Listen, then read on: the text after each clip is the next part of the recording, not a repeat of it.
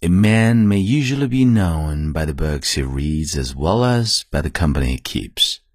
For there is a companionship of books as well as of men, and one should always live in the best company, whether it be of books or of men.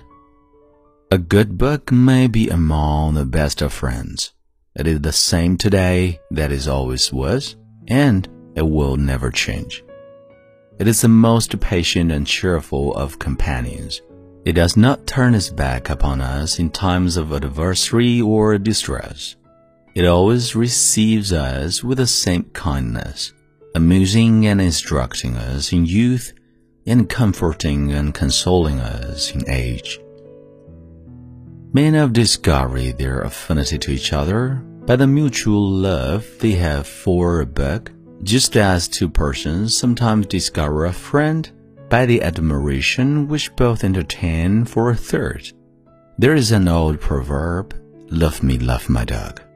But there is more wisdom in this, love me, love my book. The book is a truer and higher bond of union. Men can think, feel, and sympathize with each other through their favorite author.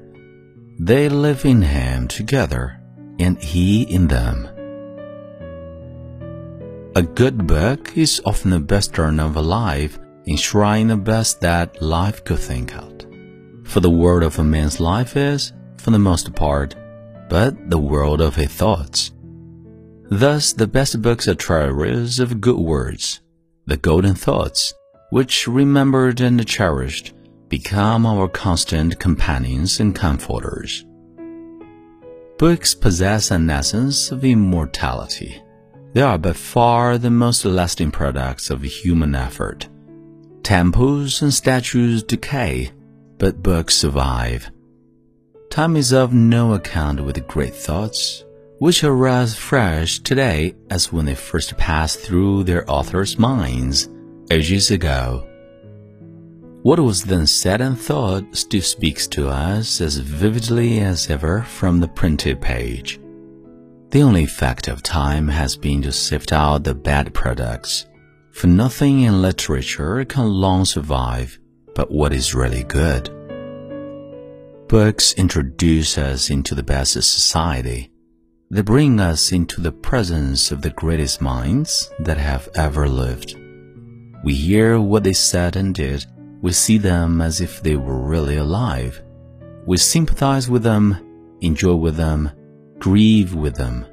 Their experience becomes ours, and we feel as if we were in a measure actors with them in the scenes which they describe. The great and good do not die, even in this world. Embalmed in books, their spirits walk abroad. The book is a living voice, it is an intellect to which on still listens.